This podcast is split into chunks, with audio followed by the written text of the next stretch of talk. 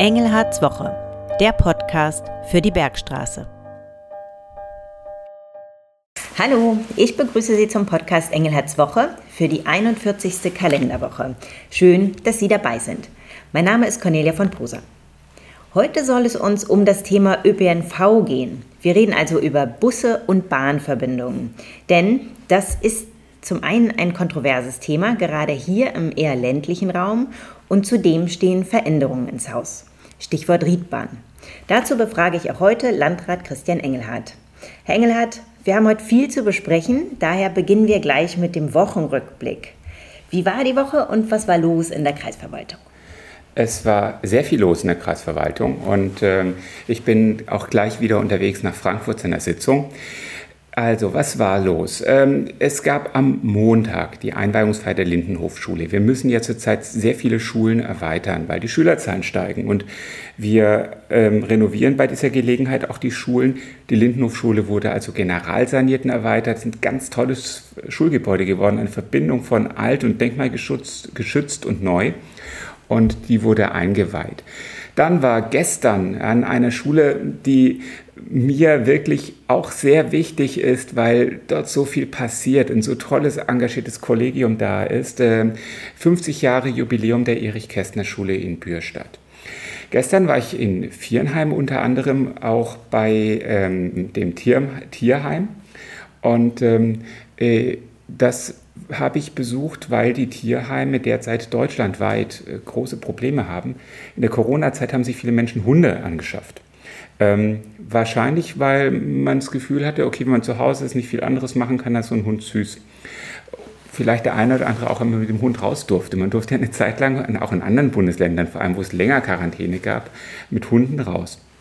So, und was ist passiert? So manche Hunde sind nicht mehr süß. Ähm, da wurden mir gestern einige Hunde gezeigt, die eigentlich relativ große, starke Hunde sind, die eben als kleiner Hund während Corona angeschafft wurden, dann den Leuten sprichwörtlich über den Kopf gewachsen sind. Die brauchen viel Bewegung, die brauchen viel Zeit, die kosten auch richtig Geld. Und dann landen die Hunde im Tierheim. Und ähm, Deshalb sind die Tierheime derzeit übervoll und vor allem übervoll mit großen Hunden, die dann nicht so schnell wieder Abnehmer finden, weil sich viele keine großen Hunde zutrauen. Ja, und zu guter Letzt, gestern ganz witzig, meine Kollegin Diana Stolz hatte gestern einen großen öffentlichen Termin zusammen mit Vertretern von Hausarztnetzen. Da ging es um die Grippeschutzimpfung. Ich habe mich gestern Grippeschutz impfen lassen, habe bisher keine Impfreaktion, mir geht's gut und die Grippesaison kann kommen. Welche Highlights gab es noch in der Woche?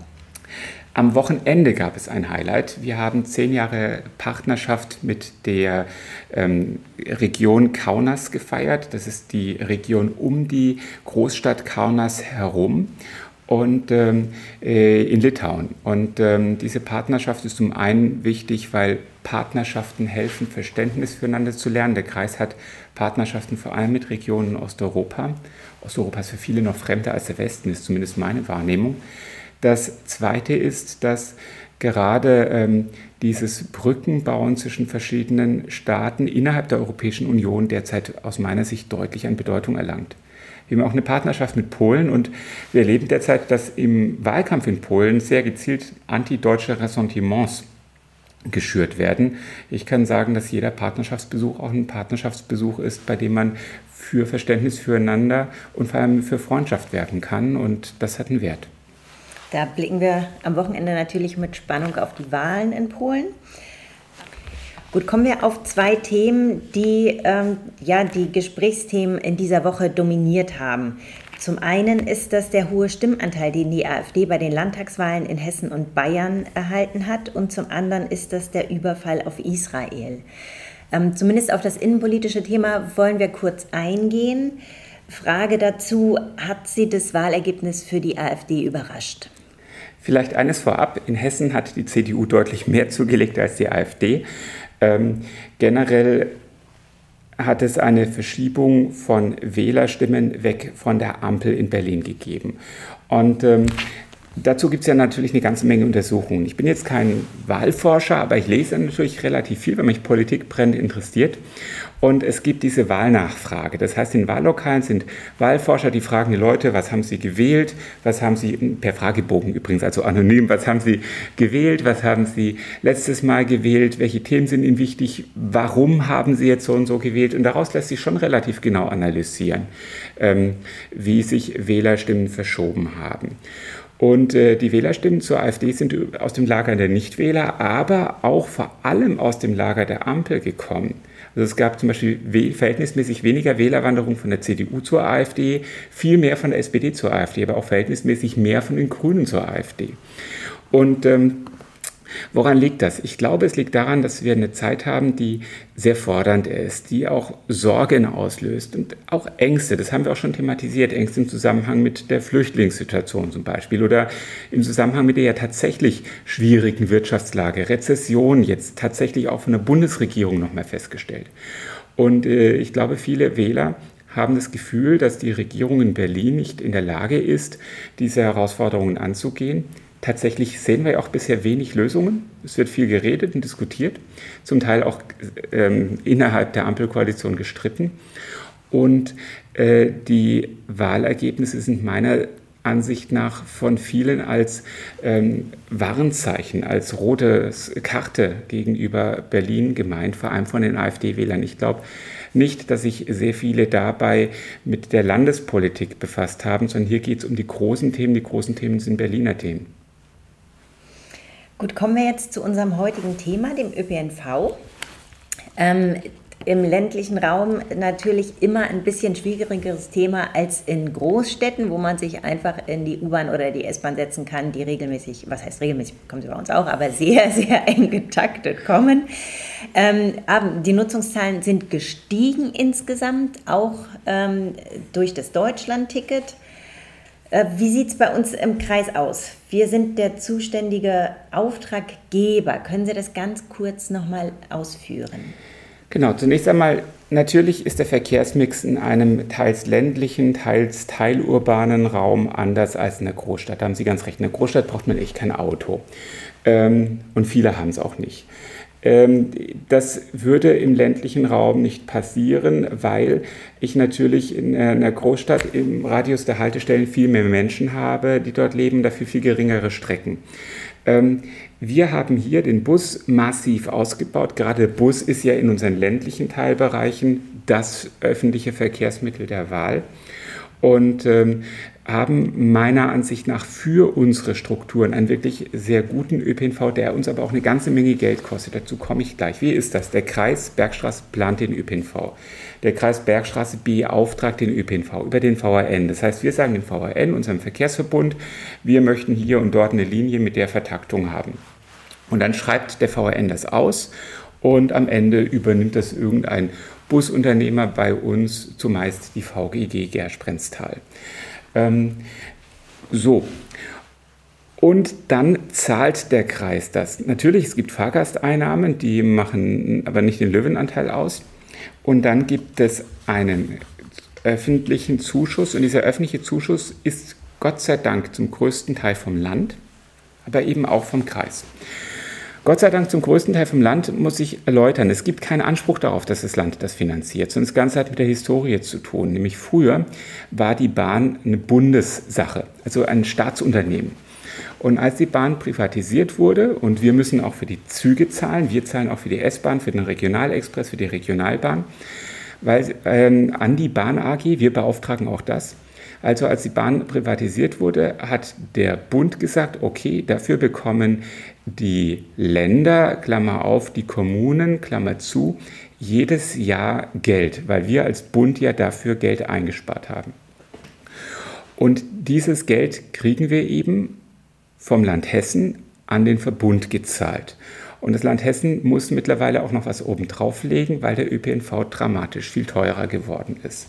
Und das will ich mal ein bisschen mit Zahlen untermauern. Wir haben äh, im Jahr 2016, das war jetzt vor acht Jahren als Kreis, etwa 9 Millionen Euro gezahlt, zahlen jetzt etwa 16 Millionen Euro für den ÖPNV. Und das ist nur der geringere Teil vom Bund, Klammer auf Land, Klammer zu, kamen im Jahr 2016 etwa 22 Millionen Euro und im Jahr 2024 40 Millionen Euro. Das heißt also, das Ganze hat sich etwa verdoppelt innerhalb von acht Jahren. Und die Tendenz ist eher steigend.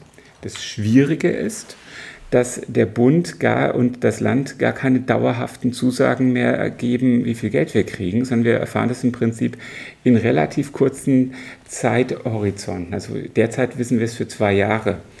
Und damit ist der Auftrag, den wir erteilen, unser Risiko. Wenn das Land äh, seine Förderung reduziert, wenn der Bund seine Förderung reduzieren würde, dann würden wir plötzlich dastehen und müssten nicht nur 15 Millionen Euro, nur in Anführungszeichen, sondern wesentlich mehr zahlen. Das könnte uns dramatisch in der Finanzierung des ÖPNV gefährden. Also ÖPNV ist uns sehr teuer und wir haben sehr viel Geld in die Erweiterung des ÖPNVs gesteckt, müssen jetzt allerdings aufpassen, dass wir uns hierbei nicht übernehmen. Mhm. Wenn wir über den ÖPNV sprechen, kommen wir relativ rasch auch auf Schülerinnen und Schüler, denn die sind eine sehr große Nutzergruppe in diesem Bereich. Ähm, seit August haben unsere Schülerinnen und Schüler, die ohnehin ein ÖPNV-Ticket bekommen haben vom Kreis, ein Deutschland-Ticket erhalten. Sie hat in einer der letzten Podcasts schon erläutert, ähm, dass quasi ich sage mal, etwas passieren soll, dass auch alle Schüler, die noch nicht berechtigt sind, im Moment eventuell ein Ticket erhalten. Wie ist da der Stand der Dinge? Also wir haben im Kreistag beschlossen, dass wir ähm, uns beim Land dafür einsetzen wollen, dass das möglich wird. Ähm, wir als Kreis können das nicht finanzieren. Zumindest ist das ähm, äh, die derzeitige Situation. Wenn das Land allerdings die gesetzlichen Voraussetzungen dafür schaffen würde, wenn es also Pflichtaufgabe würde, dann müsste das Land uns auch in der Finanzierung unterstützen. Das ist die sogenannte Konnexität. Ähm, mir geht es vor allem darum, Gerechtigkeit zu schaffen. Ich persönlich fand es nachvollziehbar, dass Schüler, die keinen weiten Weg zur Schule haben, diesen Schulweg zu Fuß im Fahrrad zurücklegen. Das habe ich auch gemacht. Ähm, übrigens in der Oberstufe dann sogar 16 Kilometer mit dem Fahrrad jeden Tag. Ähm, aber äh, der, das Schülerticket ist inzwischen eben nicht nur der Weg zur Schule. Das Schülerticket ist im Prinzip dadurch, dass wir aufs Deutschlandticket umgeschwenkt sind, deutschlandweite Mobilität. Und das ist natürlich nicht nachvollziehbar, warum der Schüler, der nur zwei äh, Kilometer zur Schule hat, nicht deutschlandweit äh, mobil sein kann mit einem Ticket, das er von dem Staat bekommt. Und der Schüler, der 3,5 Kilometer von der Schule entfernt wohnt, ähm, deutschlandweit unterwegs sein kann. Und deswegen glaube ich, dass man hier neue Regelungen braucht. Und das erhoffen wir beim Land zu erzielen. Gut, sobald es da Neuigkeiten gibt, werden wir natürlich darüber informieren. Was dafür allerdings spricht, das möchte ich kurz ähm, anfügen und deswegen bin ich guter Hoffnung. Wir haben ja jetzt Wahl gehabt und sowohl die CDU wie auch die Grünen wie auch die SPD haben in ihren Wahlprogrammen stehen, dass ein, eine Art Schülerticket ähm, für alle Schüler kommen soll. Und deshalb glaube ich, dass die Chancen, je nachdem, was die Finanzlage zulässt, eines solchen Schülertickets in den nächsten Jahren relativ hoch sind. Mhm. Nun wollen wir auch die Probleme nicht verschweigen. Aktuell läuft ja nicht alles rund beim ÖPNV, beim Schülerverkehr. Stichwort Weschnitztalbahn. Ja, Weschnitztalbahn, das äh, ist ein sehr ärgerliches Thema. Da gab es im letzten Sommer immer wieder Ausfälle aufgrund von Personalmangels. Derzeit fährt die Weschnitztal gar nicht, äh, gar nicht. Die sollte eigentlich äh, in der letzten Zeit äh, saniert werden. Äh, dabei sollte unter anderem die Steuerungstechnik ausgetauscht werden.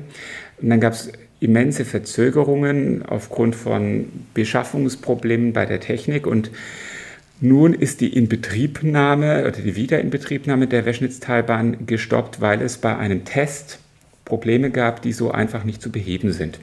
Na klar, wenn die Technik nicht funktioniert, kann man nicht fahren. Das ist einerseits nachvollziehbar. Andererseits ist diese immense Dauer, die eine so kleine Maßnahme, das ist ja nicht die größte Bahnstrecke Deutschlands, äh, nach sich zieht, schon erschreckend.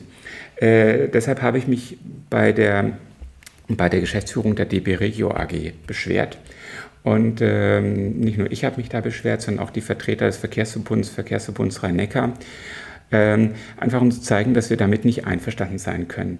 Die Bahn muss bei solchen Maßnahmen, die sie durchführt, besser organisiert werden. Denn wenn kleine Dinge schon monatelang äh, immer wieder länger dauern als geplant, dann äh, können, äh, macht mir das Sorgen mit Blick auf die großen Projekte. Kommen wir am Ende unseres Spezialthemas noch zu dem Thema Generalsanierung der Riedbahn. Wie sieht es da aus? Was ist da geplant? Die Riedbahn, das ist die Bahnstrecke, die äh, im Prinzip von Großvorheim bis nach ähm, Vieren, äh, Lampertheim durch unseren Kreis verläuft und dann weiter nach Mannheim läuft, eine der zentralen Bahnstrecken der Bahn äh, in Deutschland. Das sieht man, wenn man sich da mal hinstellt. Ein ICE nach dem anderen saust dort durch. Die soll ja general saniert werden. Das heißt, wird komplett gesperrt für einige Monate im Jahr 2024. Und die DB AG will in der Zeit der Sperrung für die wegfallenden Regionalzüge und S-Bahnen sogenannten Schienenersatzverkehr stellen. Schienenersatzverkehr ist ein, der Fachausdruck für die Busse, die dann fahren werden. Und es sollen 150 Busse eingesetzt werden. Ähm, eh, verschiedene Buslinien, also Expressbusse, die weniger halten, Busse, die zu jeder Haltestelle fahren. Und das Ganze soll sehr, sehr ambitioniert organisiert werden, so dass wirklich je nach Tageszeit alle fünf bis alle 15 Minuten ein Ersatzbus fährt. Also die Bahn tut alles dafür, dass die Menschen, die im Kreis Bergstraße wohnen, die die Bahn zum Pendeln nutzen, auch weiterhin pendeln können. Gleichwohl, ich bin gespannt, zum einen, weil ähm, natürlich wir alle wissen, dass man auf der Straße nicht so schnell unterwegs ist wie im Zug. Äh, Ampeln, Staus und all das, was dazukommt. Und dem werden sich natürlich auch die Busse nicht entziehen können. Und das Zweite ist, so ein System ist sehr fragil und wir haben äh, bei uns im Kreis schon immer wieder die Erfahrung, dass ähm, zum Beispiel Krankheitswellen äh, dazu führen, dass Busse ausfallen, weil Busfahrer fehlen und das Ganze kann natürlich in so einer Situation nochmal in einer ganz anderen Dimension erkennbar werden. Das ist das eine. Und das Zweite ist, diese Riedbahnstrecke ist ja massiv von Verkehr belastet. Das heißt, die Fernbahnzüge und die Güterverkehrszüge, die dort fahren, die werden jetzt umgeleitet. Unter anderem natürlich auch hier auf der Bahnstrecke entlang der Bergstraße. Das heißt, das wird auch den, den ÖPNV auf der ähm, Bahnverbindung zwischen Frankfurt und Mannheim bzw. Frankfurt und Heidelberg beeinträchtigen. Und ähm, das, im Ergebnis wird uns diese Riedbahnsanierung sicherlich im öffentlichen Personennahverkehr im nächsten Jahr deutlich belasten. So, wer sich darüber schon informieren möchte, der kann auf der Internetseite www.riedbahn.de fündig werden. Nun kommen wir ganz zum Schluss unseres Podcasts zu den Veranstaltungstipps. Was ist zum Beispiel los am Wochenende? Am Wochenende ist eine Menge los und äh, hoffentlich macht das Wetter auch mit, denn eigentlich erleben wir ja einen schönen Spätsommer. Aber manches ist auch innen drin, unter anderem der Besuch von Martin Schneider, Sie alle kennen ihn, ähm, mit, der mit seinem neuen Programm, das heißt Schöne Sonntag, nach Lindenfels kommt, am Samstagabend. In Bensheim ist Kunsthandwerkermarkt im Fürstenlager. Und bei schönem Wetter kann man da die tolle Kulisse des äh, Fürstenlagers mit interessanten Exponaten und äh, interessanten Produkten verbinden. Und ebenfalls am Wochenende ist die Auerbacher Kerb, eine sehr schöne Veranstaltung. Ich war da während der Corona-Zeit Schirmherr und ähm, kann äh, Ihnen nur den Besuch der Auerbacher Kerb empfehlen. Außerdem ist an diesem Wochenende eine ganze Menge Kommunen aufräumen und sauber machen angesagt, also Herbstputz. Und ähm, allen, die dort mitmachen, ganz herzlichen Dank. Wenn Sie weitere Veranstaltungen haben, dann posten Sie die gerne bei uns auf den Social Media Kanälen. Ja, vielen Dank. Damit beenden wir unsere Aufnahme für heute. Senden Sie uns außerdem gerne Ihre Fragen, Lob oder Ihre Wunschthemen für Engelhardswoche. Und zwar entweder an podcast.kreis-bergstraße.de oder eben über unsere Social Media Kanäle. Herzlichen Dank und schöne Woche.